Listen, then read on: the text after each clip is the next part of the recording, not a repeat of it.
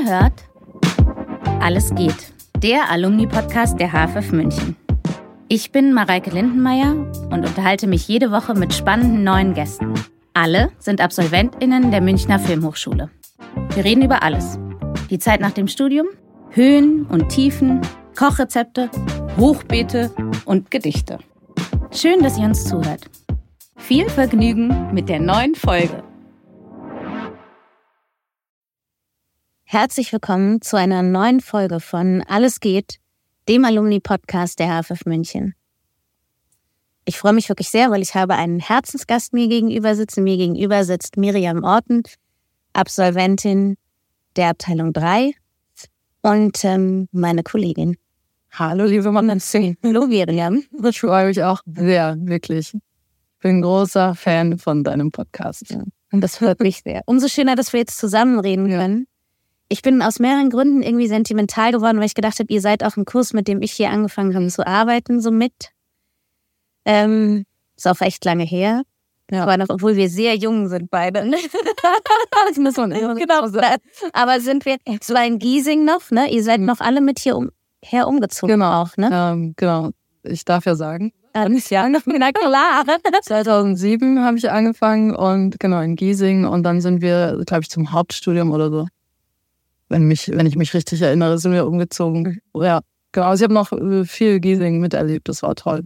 Ja. Das weißt du ja auch noch. Und es war anders, ne? Ganz anders. Ja, ganz ja, anders. Es war ein bisschen unaufgeregter, bisschen Schuhschachtelmäßiger. Und jeder wusste, was man macht. Ja, mal genau. Aber getroffen, wenn man an die Hochschule gegangen ist. Und ähm, man, es war mehr, man ist mehr auf Tuchfühlung gegangen irgendwie. Also. Ja, das ist ähm, spannenderweise oft das Thema, dass man hier sich ja, wenn man möchte, echt gut aus dem Bild ja. kann. Ne? Man ja. kann so. Ja. Das ist verrückt. Aber gut, wir reden über die schönen Sachen. Genau. Und wir reden nicht über die. Also wir reden auch über wir reden also über die.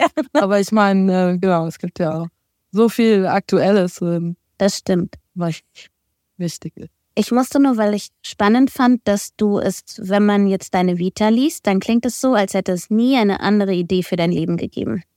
Also du warst schon in der Schule an einem Praktikum. Ja, das stimmt auch irgendwie. Also das ist interessant, weil ich habe irgendwie so einen relativ glatten Weg durch irgendwie in der Filmwelt. Also ich wollte mit 16 macht man, hat man bei uns ein Berufspraktikum gemacht, eine Woche äh, in einem Betrieb oder so. Und ich dachte mir, ich will nicht in einen Betrieb, ich will Filme.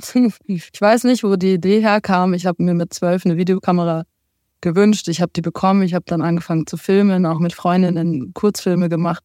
Meine Mama ist Fotografin, daher kam bestimmt ein Einfluss, also weil ich einfach, das war mir vertraut, die Welt irgendwie in Bildern zu betrachten. Ähm, und ich wollte wahrscheinlich nicht das Gleiche machen wie sie, deswegen musste das Bewegtbild sein.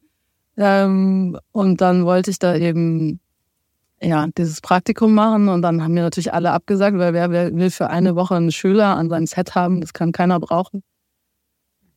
Ähm, und dann hat aber die Produktionsfirma von Michael Verhöfen hat dann ähm, geschrieben, so sie finden das ganz toll, was ich schon alles gemacht habe und ähm, wenn ich nichts finde, soll ich mich nochmal melden. Und das war dann, da habe ich mich nochmal gemeldet und kam dann bei denen im Büro für eine Woche unter und das, das war so mein erster Kontakt.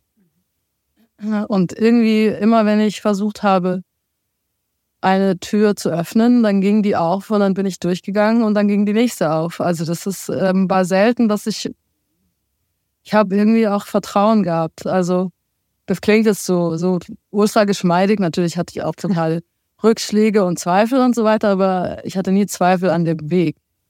Und das um Ziel, oder auch? Das, also das Ja. Film so, es war jetzt nicht, du wolltest mal Tiefseetaucherin werden, dann kam zufällig der Film. Ich habe ähm, am Anfang, also nach dem Abi, habe ich dann auch ein Praktikum in der Sternredaktion gemacht. Ich habe auch so Richtung Journalismus gedacht.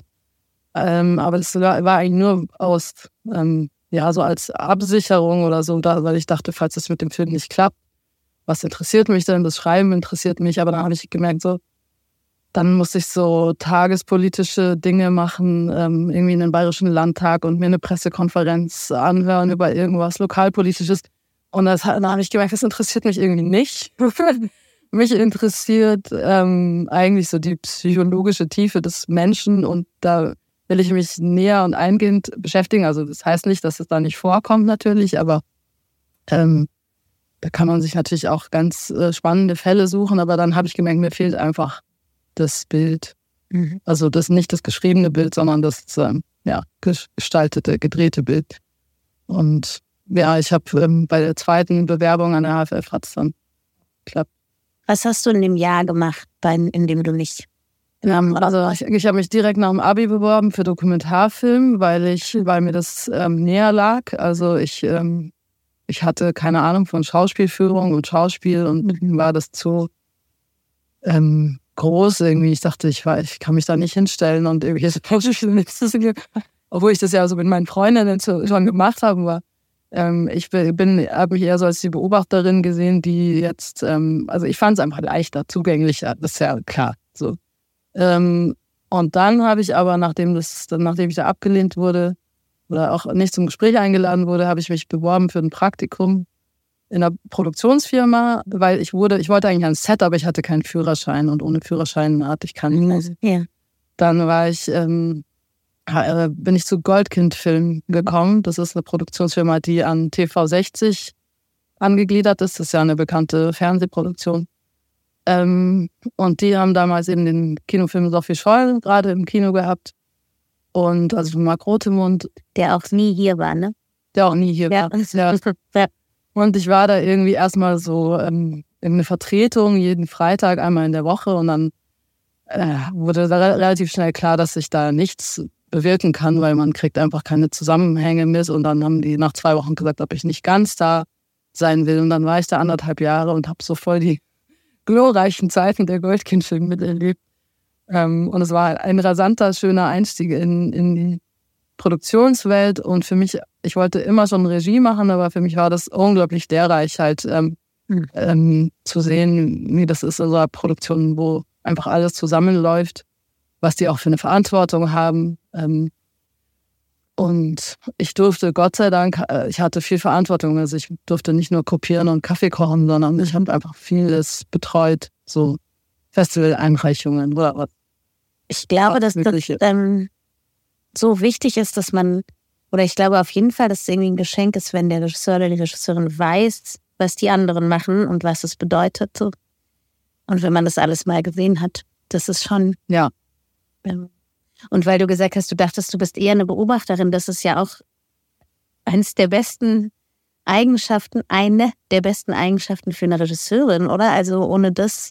Ja, auf jeden Fall. Ich glaube, es war eben, eben, es ist einfach. Die Angst vom Schauspiel. Ja, leider. Ja. Oder halt beim Spielfilm muss man diese Welt erst kreieren und sich was ausdenken. Und beim Dokumentarfilm, man kann sich mal hinstellen und eine Reinigungskraft in einer Bahnhofshalle beobachten und drehen und kann da vielleicht einen schönen, schönen poetischen Moment irgendwie mhm. erwischen und ähm, und der Mensch macht einfach, was er tut und äh, das muss ich dann eben in der Inszenierung mit einem Schauspieler ähm, vielleicht, äh, genau, dann fragt er mich, was soll ich denn machen oder wie soll ich mich denn verhalten? Und dann sage ich, weiß ich nicht, so wie sich der Mensch hat. Also, ähm, genau. Aber da ich dann eben bei Goldkind-Filmen nur mit Spielfilmen zu tun hatte, ja. habe ich mich dann da angefreundet. Und, und dann habe ich mir beim zweiten Mal gedacht, okay, ich überlege mir jetzt gar nicht, für welche Abteilung ich mich bewerbe, sondern ich schaue einfach, auf welche Bewerbungsaufgaben habe ich am meisten Lust. Mhm. Und das waren dann die von der Spielfilmabteilung. Mhm. Da war unter anderem auch ein dokumentarisches Porträt dabei. Ja. Über einen Fährmann habe ich den gemacht. Das, das, ja, genau. Und ja, das, ich glaube, ich bin einfach mit viel Freude dran gegangen und dann hat es auch geklappt.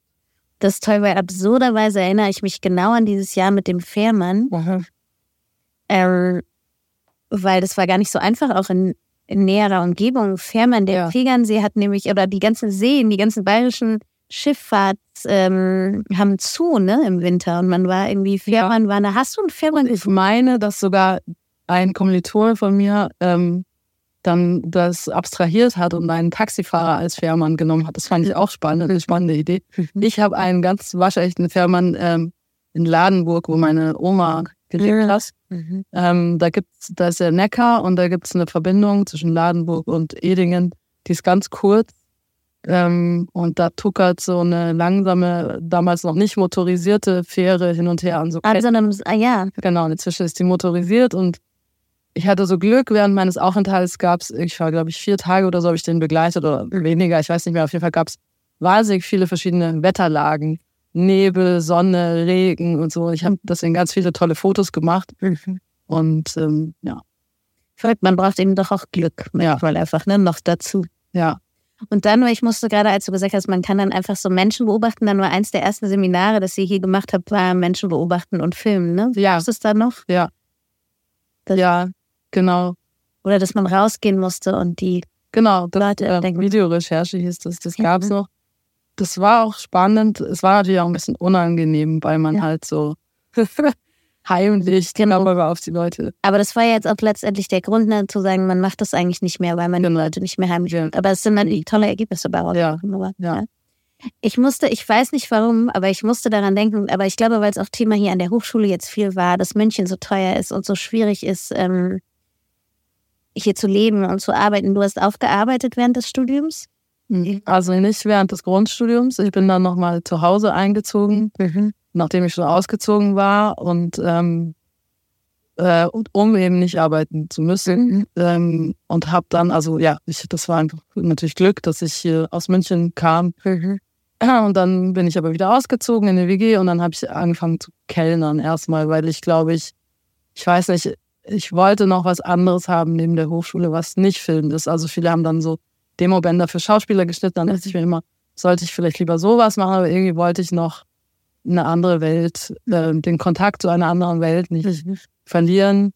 Ähm, manchmal denke ich mir, okay, ich habe auch viel Energie und Zeit dann in so einen Gastro-Job gesteckt. Vielleicht hätte ich den besser in eine Filmkarriere noch mehr investiert, aber gleichzeitig ähm, ja, finde ich auch spannend, was ich da eben für Erfahrungen gemacht habe und gelernt habe, auch übers Leben und über mich und Menschen. Und was für Menschen du getroffen hast, was du mir getroffen habe und auch nicht nur, also einfach ganz einfache Kontakte ähm, oder auch das Verhältnis von Gast zu Kellner oder so.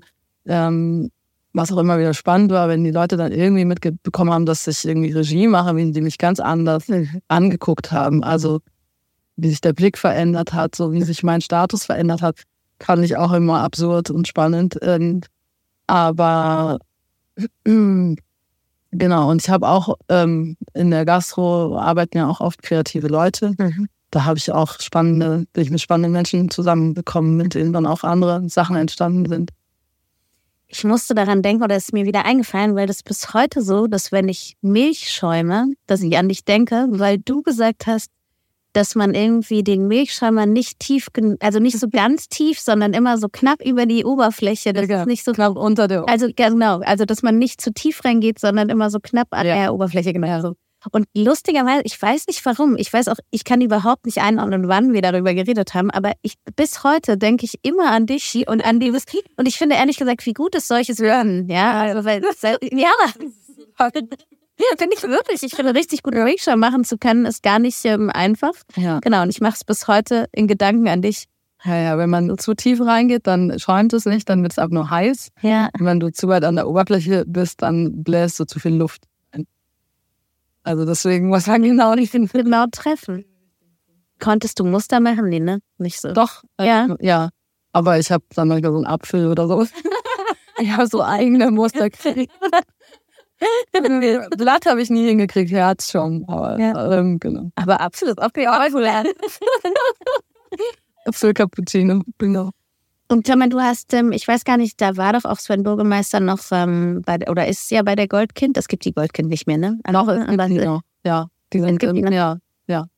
Bist du, du bist dann in die Drehbuchwerkstatt aufgegangen, ne? Und hast genau. da wieder getroffen. Ja, hm, nach dem HFF-Studium ähm, bin ich in die Drehbuchwerkstatt gegangen, aber da, genau, der Sven war einer der Betreuer, aber war jetzt nicht mein Betreuer. Mhm. Aber natürlich ist es schön, wenn man so, das war mir damals noch nicht bewusst, als ich bei Goldkind Film gearbeitet habe, wie man sich im Laufe der Jahrzehnte immer wieder begegnet und ähm, manchmal dann auch, ähm, also der Sven hat uns dann zum Beispiel, ja, ich habe dann einen Kurzfilm gemacht und wir ähm, hatten keinen Schnittplatz. Ich weiß gar nicht mehr, was die Hintergründe waren. Auf jeden Fall hat er gesagt, du, unser Schnittplatz ist gerade frei, ihr könnt bei uns schneiden. Und so. Also wo ich dann so gemerkt habe, es ist verrückt, wie manchmal so Kontakte, die uralt sind und von denen man, von denen ich nicht gedacht hätte, dass der vielleicht mal noch eine Rolle spielen wird. Mhm. Ähm, genau. wie die immer wieder erscheinen. Und du hast ähm, den ah, Ada ist der Kurzfilm, von dem du gerade redest, nee. sondern andere. Nee, das war eine andere. Ja. Das war die Gratwanderung. Na, weil ich dachte kurz, ob du auch sehr hier ein festes Team hattest oder im Laufe des Studiums ja schon sehr. Ja, ich hatte auf jeden Fall ähm, mit dem, meinem Kameramann, dem Bernd Effenberger, habe ich fast alle, ich glaube, bis auf den ersten Kurzfilm an der gedreht. Mhm. Und das ist auf jeden Fall, wir sind ein, ein gutes Team, würde ich sagen. Mhm. Ähm, mit der neuen Super habe ich ähm, paar Sa zwei Sachen gemacht. Ada haben die mhm. produziert und dann ähm, diese Spots. Wir haben eine Mission. Ähm, und sonst habe ich aber. Mhm. Nein, nur Entschuldigung, weil die Spots, das hat mich so erst, die von wann, die sind von 2011 oder so, ne? Es ist irre lange her. Und ich erinnere mich so genau und ich habe gedacht, das kann nicht sein, das ist so lange her. Ja, ich finde es auch. Und da, weil da gibt es sogar so Artikel darüber, wie du genau sagst, oder wo so beschrieben wird, dass du und der Bernd sofort reagiert und wie ihr so, da ist irgendwie eure Zusammenarbeit auch mhm. so beschrieben. Mhm.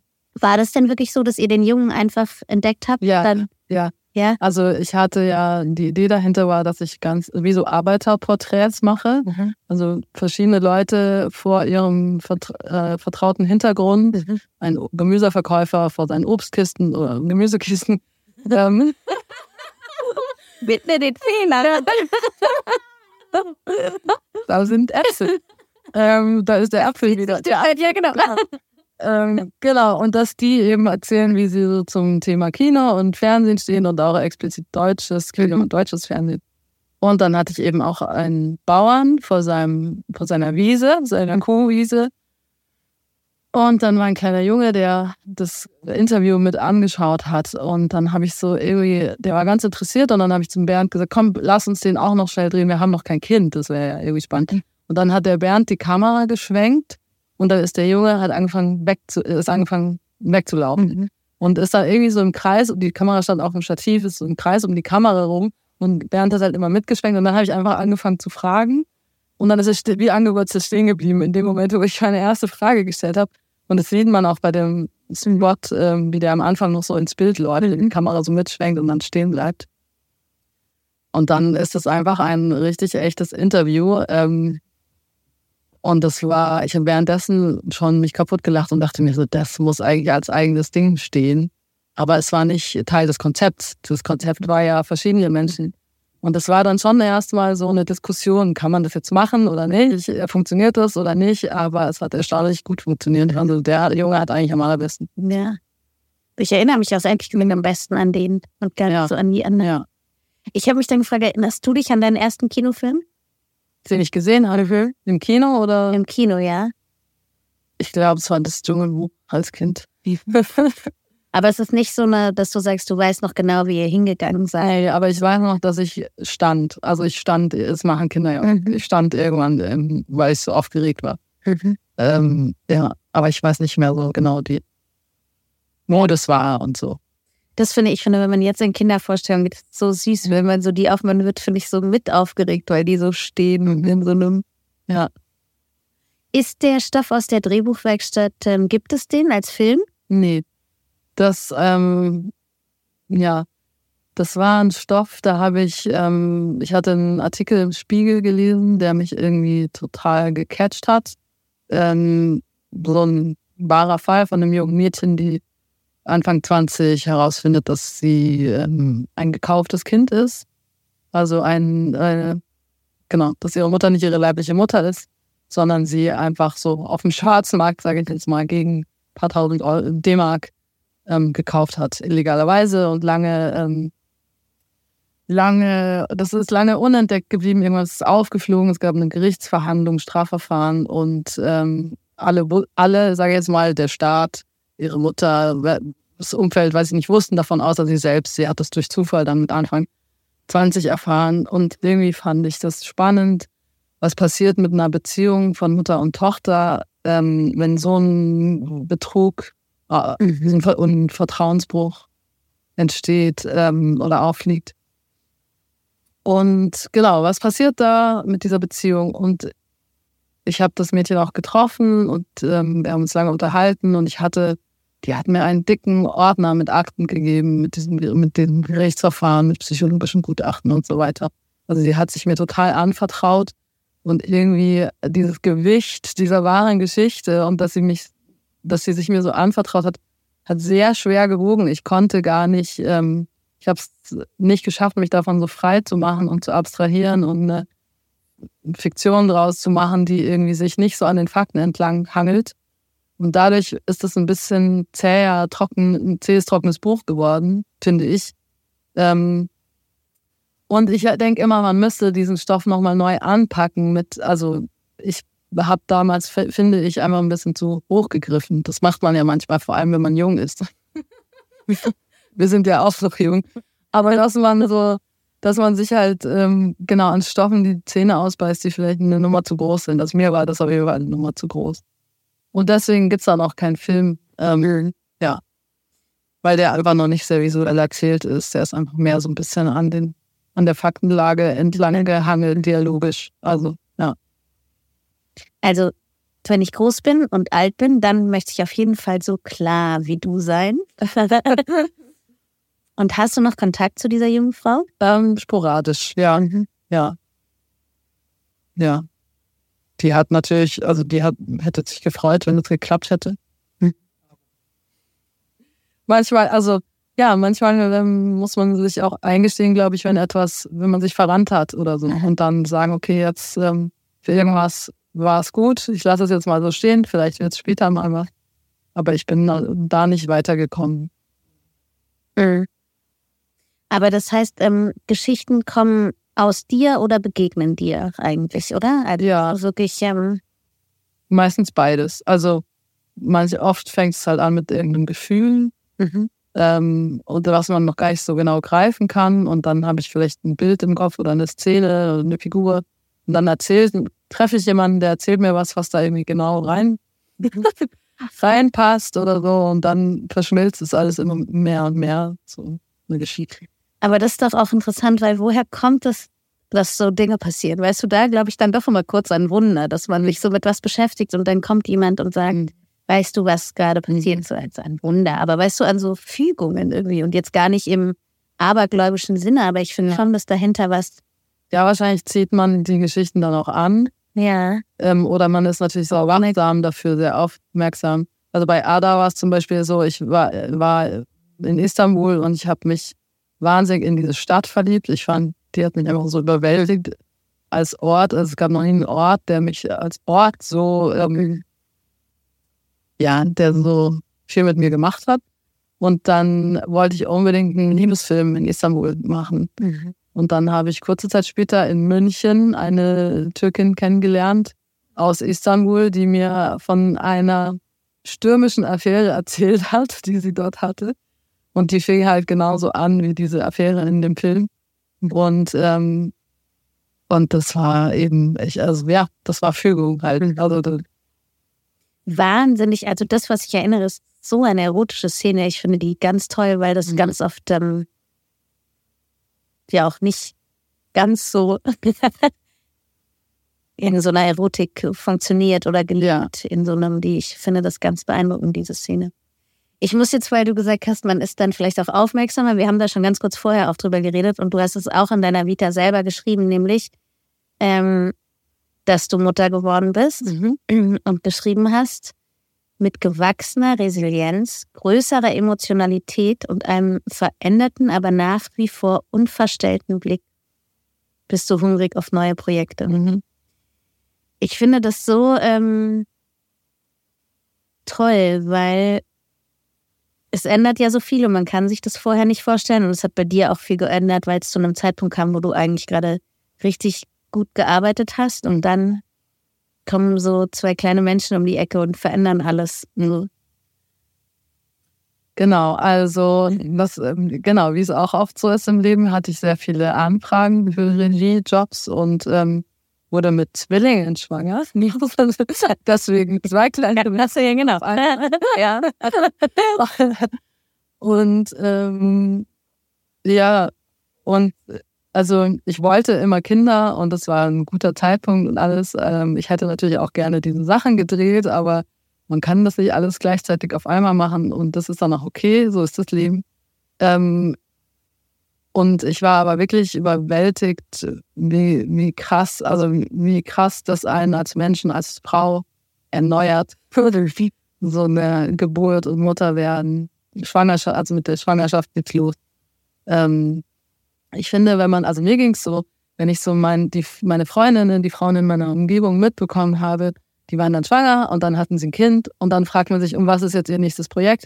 Und das ist irgendwie immer so von außen wirkt es so wie, ja, das ist halt jetzt, der hat halt jetzt Kinder. Es ist halt jetzt irgendwie, ähm, aber was das bedeutet ähm, für diese Person selbst, für eine Umwälzung, ähm, das konnte ich mir nicht vorstellen. Und ich bin, deswegen habe ich diesen Satz da reingeschrieben, weil ich merke eben, dass mich jetzt natürlich andere Geschichten interessieren und ich Geschichten auch anders anschaue, weil ich einfach einen anderen Blick aufs Leben habe durch diese Erfahrung. Ähm, und ich auch sehr neugierig bin, mich als Filmemacherin jetzt neu kennenzulernen. Ähm, ja, mit dieser neuen Erfahrung. Ähm, ich finde so verrückt, weil es gibt immer noch Leute, oder Leute, es gibt Frauen, die einfach nicht, die versuchen, das nicht ähm, öffentlich zu sagen mit den Kindern, ne? Ja. Weil so, und das finde ich eine absolute Katastrophe in 2023. Ja, finde ich auch. Ähm, und alle wissen, dass man kurz nicht arbeiten kann. Und es gibt Frauen, die stehen am Set nach drei Wochen oder was auch immer. Ähm, und deswegen finde ich es, glaube ich, auch so wichtig und so toll, dass du es geschrieben genau. hast. Genau. Das war auch, als ich die Projekte abgesagt habe oder die Anfragen abgesagt habe, ähm, habe ich mich gefragt, was soll ich denn sagen? Soll ich sagen, ich bin schwanger, ich kriege Kinder, ich kann erst mal zwei Jahre nicht? Oder soll ich sagen, ähm, ich, ich habe andere Projekte? Also ich habe wirklich drüber nachgedacht und ähm, habe es dann irgendwann halt gesagt, ähm, weil ich mir eben erst, erstens dachte, man muss es sagen. Ich hatte aber natürlich Angst, dass ich dann, dass die Leute mich erstmal vergessen. So, ach so, die kann jetzt erstmal nicht. Mhm. So. Ähm, aber dann habe ich auch wieder gemerkt, ich will das gar nicht unter den Tisch fallen lassen, weil es so viel mit mir gemacht hat. Also, ja. Ja, und eigentlich muss man immer sagen, ähm, ich bin hier und ich möchte Filme drehen und ich bin Mutter und es hat gar nichts, also Genau. Es hat keine, das ist wichtig. Und eben das mit der Resilienz an. ja, Ich denke immer so, ähm, bevor man keine Kinder hat, weiß man nicht, was Anstrengung ist.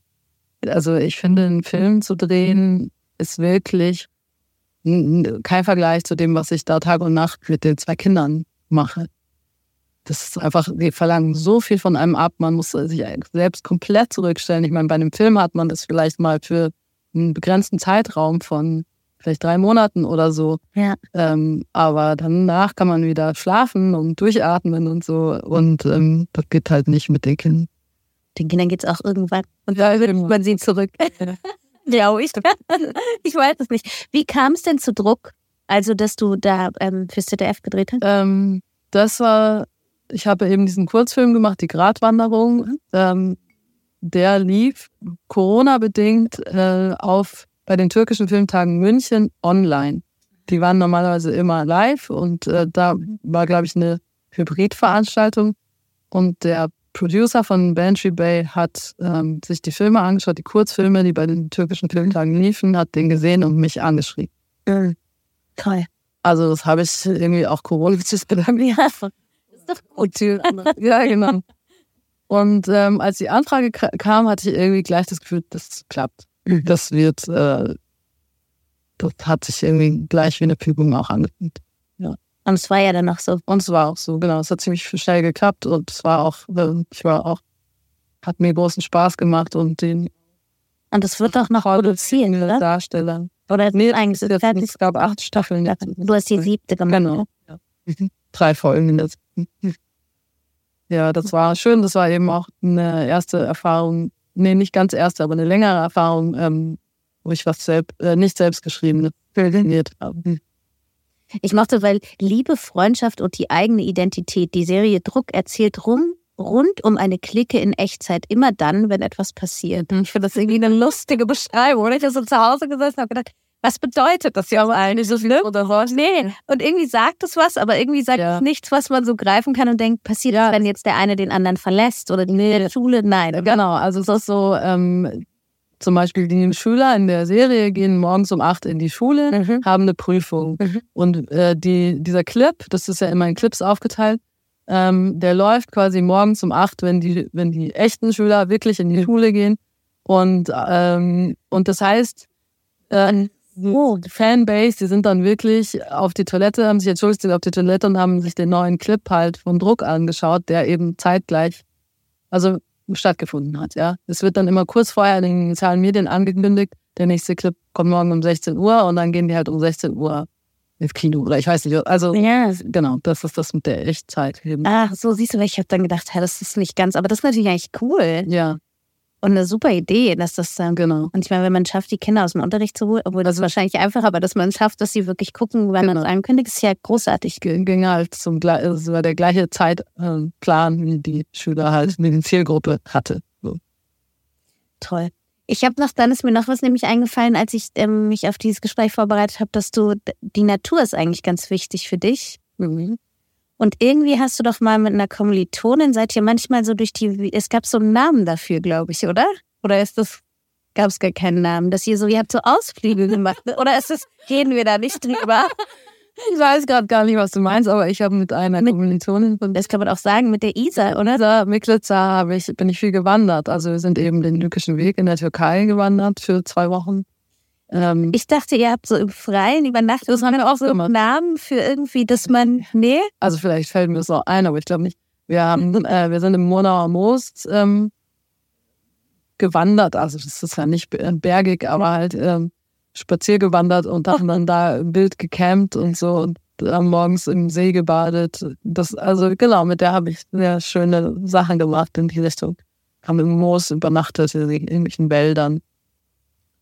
Ähm, ja, die Isa, die hat ähm, das Tolle, also wir sind gut befreundet, jetzt mit den Kindern, das halt sehen wir uns nicht so häufig, aber ähm, die hat mich immer sehr inspiriert zu sowas und hat immer gesagt, man darf über sowas nicht reden, man muss es einfach machen. Ach, das ist aber wirklich gut. Ja. Weil die meisten reden, oder? Ich würde so gerne mal. Ja, da hat jeder sofort abgeschaltet. Hör auf mit sowas. Entweder du machst es oder du redest nicht drüber. Die war da immer knallhart. Genau. Toll. Ja. Und jetzt, ich meine, klar, mit zwei kleinen Kindern, aber gibt es was, ähm, was für dich, was dein Hobby ist, was dich glücklich macht, wenn du es machst, was nicht mit Film zu tun hat? Ja, Musik. Mhm. Ähm, das mache ich viel zu selten. Ich dachte, ich sitze dann da und spiele meinen Kindern schöne Lieder vor. Aber erstens hat man die Zeit nicht, wenn man so funktionieren muss. Und zweitens, wenn ich dann mal die Gitarre in die Hand nehme, dann hält die eine das Griffbrett fest und die andere haut in die Seite und man hat gar nichts mehr. Ähm, genau, also Musik war auch schon immer, also ich spiele schon lange Gitarre. Ich habe das aber irgendwie immer so für mich gemacht. Ich mache immer noch so für mich. Aber du warst nie in der Band oder so. Ich habe mal mit der Rosalie, äh, in Eberle, von Rosalie und Wanda, wir waren gut befreundet und haben eine Zeit lang, ähm, bin ich mit ihr aufgetreten. Also wir haben eine Zeit lang zusammen Musik gemacht. Ähm, das war sehr schön und fruchtbar, aber das war, ja, das, das ist jetzt auch schon wieder eine Weile her, ja. Und wenn du jetzt so an früher denkst, hier an der Hochschule oder in Giesing, gibt es etwas, was für dich irre wichtig war während des Studiums und was du jetzt gerne auf, oder wo du sagst, das würde ich gerne meinen Studierenden jetzt auch geben oder bieten oder ermöglichen? Ähm, ja, das waren einfach einzelne Dozenten, bei denen ich das Gefühl hatte, die erkennen, was ich erzählen will und versuchen mir nicht ihre Visionen aufzudrücken. Mhm. Ich glaube, es kennt jeder Student. Ähm, mhm. Da muss man einfach Glück haben, dass man jemanden trifft, der eben schafft, dir hilft, das Beste aus dem rauszuholen, was, was du da entwirfst. Also ähm, das war eben bei Ada so, da hatte ich Florian Gallenberger als Betreuer und der hat mir immer erzählt, was ich da geschrieben habe. Und mir, wirklich, das habe ich geschrieben? Das ist ja cool. Das klingt super. Und das war dann auch so. Also das, ähm, aber das habe ich selber gar nicht so gesehen. Manchmal schreibt man ja auch ein bisschen unbewusst irgendwas und sieht gar nicht, was da drin steckt eigentlich. Mhm. Was man da noch rausarbeiten kann. Und das ähm, finde ich wichtig, dass man das, das ist auch mein Anspruch halt als Lehrende, dass man, genau. Den anderen erkennt. Den anderen erkennt. Dafür muss man halt seine Comfortzone wahrscheinlich manchmal verlassen, ne? Auch als Dozierende. Ja. Oder zumindest nicht seinen sein, aber seine. Genau, vielleicht auch für, für was offen sein. Klar, wenn man jetzt mit dem Stoff überhaupt nichts anfangen kann, ist man wahrscheinlich auch nicht der richtige Berater. Aber trotzdem eben offen sein für das, was derjenige erzählen will. Und ich finde eben auch oft, dass die, in, die Studierenden in den ersten Entwürfen, da steckt schon ganz viel drin und die wissen es vielleicht selber oft noch gar nicht oder denken, das kann ja jetzt noch nicht gut sein, weil das habe ich jetzt mal eben so hingeschrieben. Da muss man jetzt noch 500 Jahre überarbeiten, bis das mal gut wird. Und oft ist da aber schon so viel drin. Oft fehlt da gar nicht so viel. Und ich finde oft mit der, mit zu viel Betreuung, dass man sich dann davon entfernt. Mhm. Ähm, und am Ende erkennt man gar nicht mehr, was der ursprüngliche Erzählimpuls war. Ich habe äh, gefunden, dass du Workshops eigentlich gegeben hast für Junge, oder? Auch, ja. Mhm. Und ich mochte, weil das heißt irgendwie die Welt der Zukunft, abstruse, lustige oder dramatische Geschichten. Ah, lustig, das weiß ich dann. Und das finde ich irgendwie toll. Ich finde das Wort abstrus auch so lang. Wie so mir gehört. Was? Oh, das war wahrscheinlich deshalb nicht ich geschrieben, das war eine Beschreibung. Die, ja, ja, genau. Es ist die Beschreibung, wie man, wenn man, genau. Ich habe ähm, für so FSJler, ähm, freiwilliges soziales Jahr, gibt es auch im Kunstbereich, da habe ich äh, Workshops gegeben für, ich glaube, so 18-Jährige und auch mal für Jüngere. Ah, das war aber was anderes. Da waren die so acht, neun oder so. Habe ich auch mal einen Filmworkshop. Aber warte mal, was machen FSJler im Kunstbereich? Ah, das nennt sich dann anders. Ich weiß gar nicht. Mhm. Aber die sind dann. FSJ Kunst? Nee, kann ich. Ist auch egal. Also, es, ähm, ja, die machen dann so frühe Praktika, glaube ich, an Theatern und nicht Praktika. Also, die machen ihr FSJ. Eigentlich. Ja, ja, genau. Ähm, ja, da habe ich eben so visuelles Erzählen mit den Workshops gemacht. Aber machtest du das gerne? Ja, auf jeden Fall, ja. Das war, ich weiß gar nicht mehr. Das war, glaube ich, parallel zu meiner Hochschularbeit. Dass du hier schon gearbeitet hast? Ja, ich glaube. Und ähm, was ich auch lustig fand, ich habe noch einen Artikel gefunden, jetzt habe ich leider den Namen doch nicht aufgeschrieben, von aus der Welt über einen Schauspieler. Er heißt auf jeden Fall Sebastian mit Vornamen und hat einen komplizierten Nachnamen, der mir gerade nicht einfällt. Olzendorf. Ja, warum weißt du es? Weil ich diesen Artikel auch mal gesehen habe. Ja. Dieser Artikel, erinnerst du, also um es kurz zu erklären, dieser Artikel beschreibt einen Nacht- oder einen Schauspieler auf dem Weg über die Berlinale Nächte oder so durch die Berlinale Nächte und worauf es so ankommt und wie man sich so fühlt. Und dann gibt es diesen schönen Satz, dass er dir begegnet und ihr auf Augenhöhe seid und so. Er begegnet der Drehbuchautorin Miriam Orten. Also sie sind auf Augenhöhe. Er gönnt sich noch ein Glas Champagner. So ein ganz, ich habe das so gelesen und ich habe so gedacht, war das eine Begegnung, die du Also mir ging es genauso wie dir. Ich war auch überrascht bei dem Artikel, weil wir uns wirklich nur so flüssig begegnet sind. Ihr habt euch Hallo gesagt. Ich aber einmal in diesem Artikel gelandet bin. Aber trotzdem war das, ähm, ich bin Sebastian Urzendowski in Hof zum ersten Mal begegnet. Und ich mochte ihn, ich hatte Ping-Pong gesehen damals und fand den Film ganz toll und fand ihn ganz toll in dem Film. Und habe ihn dann einfach angesprochen und habe gesagt, du, ich wollte dir das einfach nur sagen, ich finde dich einfach einen tollen Schauspieler. Und oft traut man sich sowas ja nicht, weil man ja. denkt, oh Gott, der denkt, jetzt bin ich so ein Groupie oder so. Mhm. Und der hat sich total gefreut und dann hat er gesagt, genau, da habe ich ihn eingeladen zu meinem Screening und so und dann ist da so ein Kontakt entstanden. Und es war mal wieder so eine Bestätigung von, man muss einfach auf die Leute zugehen, wenn man sie mhm. gut findet. da kann auch was irgendwie draus entstehen. Wir haben dann selber nicht zusammen gedreht, aber ähm, er hat dann mit der Isa lustigerweise gedreht. Ich habe die dann vermittelt. Und eigentlich finde ich interessant das Phänomen, das da beschrieben wird. Ne? So dieses, wie eiert man sich da so durch, durch diese Branchenveranstaltungen und was ja, ja. Und dann eben so Ankerpunkte, weil das konnte ich schon verstehen, dass man halt so jemanden trifft und so denkt, ach, zum Glück, mit dir kann ich irgendwie normal. Ja, ja. Und das lernt man ja hier zum Beispiel gar nicht, ne? Also, oder? Findest du, müssen normal reden? Wir haben keiner hier kann normal. Nein, aber ich finde, ich weiß nicht, ob man das lernen muss, aber ich finde das schon schrecklich auch. Und für manche gehört es ja so total dazu, so auf so Empfänge zu gehen und sich so unterhalten zu können und so zu wissen, wer wer ist oder so. Ja, ja. Ähm, ich finde, da wird man ja relativ, oder ich bin nicht so gut darin und ich finde, man wird ins kalte Wasser geschmissen, so ein bisschen. Und muss ja, das stimmt. Das, ich weiß aber nicht, ob man das lernt.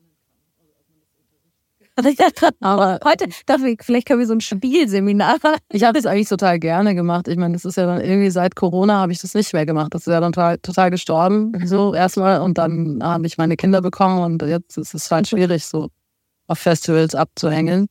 Ähm, mir fehlt das auch ein bisschen, muss ich mhm. sagen. Klar, manchmal ist das auch oberflächlich und und erzwungen. Aber, aber eben, wenn man dann wirklich ja, spannende Leute trifft, das ist schon schön. Es gibt noch diese eine Frage, die ich immer stelle am Ende. Und zwar, was würdest du Leuten raten, die jetzt also anfangen, hier zu studieren? Oder was war, genau, wo würdest du sagen, vergiss es einfach, entspann dich oder acht darauf oder ja, das ist ein bisschen eigentlich das, was ich vorhin schon gesagt habe, ähm, dass man so seiner ersten Idee Vertrauen schenken soll ähm, und nicht gleich, nur weil alle anderen sagen, das ist doof. Manchmal ist es vielleicht auch doof. Und klar ist es wichtig, an was zu feilen und was zu verbessern und so weiter. Aber dass man da genau hinhorcht, warum habe ich das eigentlich aufgeschrieben? Was, äh, also, was hat mich da geritten? So, und dass man sich da nicht zu schnell davon abbringen lässt. Ähm, das finde ich wichtig. Und ja, ich weiß nicht, wenn man so anfängt, dann erzählt man ja oft von sich und das finde ich auch gut. Also das ist das irgendwie, wo man sich auskennt und man, ähm, ich finde es gut, wenn man ja sich in vertrautem Terrain bewegt. Gleichzeitig finde ich auch, dass gerade aktuell in unserer Welt so viel passiert ähm, und ich, äh, es gibt so viele wichtige, große Geschichten, die man erzählen kann, dass man auch nicht, also es wäre jetzt mein Rat aus meiner heutigen Sicht, dass man sich nicht zu sehr um sich selbst kreist, sondern auch da die Augen öffnet, was ist eigentlich, was passiert eigentlich mit unserer Gesellschaft und da muss man jetzt auch gar nicht so weit weggucken. Es kann auch hier in Deutschland passiert genug. Ähm, und was, ähm, was betrifft vielleicht mich oder auch viele andere und was will ich da erzählen? Dass man eben nicht nur in seinem eigenen Süppchen kocht. Das muss man auch mal machen, das habe ich auch viel gemacht. Aber eben, dass man da so die, in die größeren Zusammenhänge auch aufbricht. Ja, dass man das nicht vergisst. Ich könnte dir immer zuhören, das ist ganz schön. Ähm, genau, wir sind leider schon durch. Ja. Uns schimpft uns Eva, weil wir so. Wir haben mich auf, wir reden einfach weiter. Weiter. Ist die Kinder aus dem Genau. Gut. Stimmt. Wir machen einfach aus und wir beide reden einfach weiter. Genau. Ich danke dir sehr für deine Zeit. Danke, ich danke dir auch sehr. Auf Wiedersehen. Das war Alles geht für diese Woche. Ich bedanke mich sehr für die Unterstützung, natürlich bei der HFF München und beim Freundeskreis.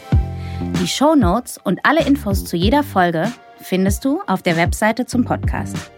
Wenn dir gefällt, was wir hier machen, freue ich mich sehr über Sterne, Likes, Herzen und Weiterempfehlungen. Ansonsten lass uns gerne einen Kommentar oder Feedback da.